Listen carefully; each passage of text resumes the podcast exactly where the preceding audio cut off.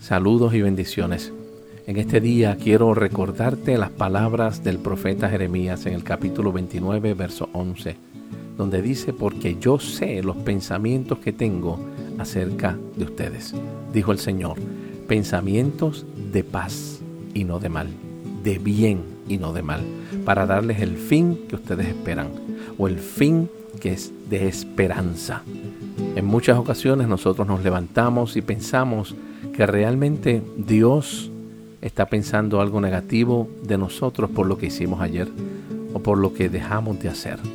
Pero la realidad es que el pensamiento de Dios siempre es el mismo. Dios siempre va a pensar bien con relación a ti y con relación a mí. Su pensamiento no cambia. Nosotros pensábamos que Dios estaba enojado con nosotros. Pensábamos que Dios se había enemistado con nosotros.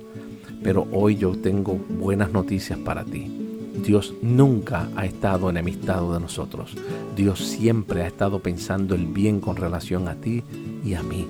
Aleluya. La religión nos hizo creer que Dios estaba airado en contra nuestra.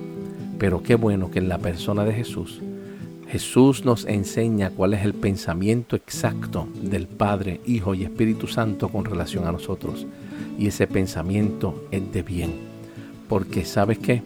Jesús no hubiera muerto por alguien que no tiene valor. Jesús no hubiera muerto por alguien que nos sirve.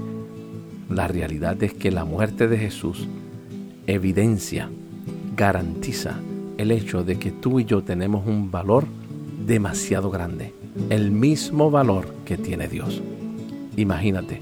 Así que en este día, comienza este día sabiendo que tú y yo valemos y Dios siempre piensa el bien para ti y para mí.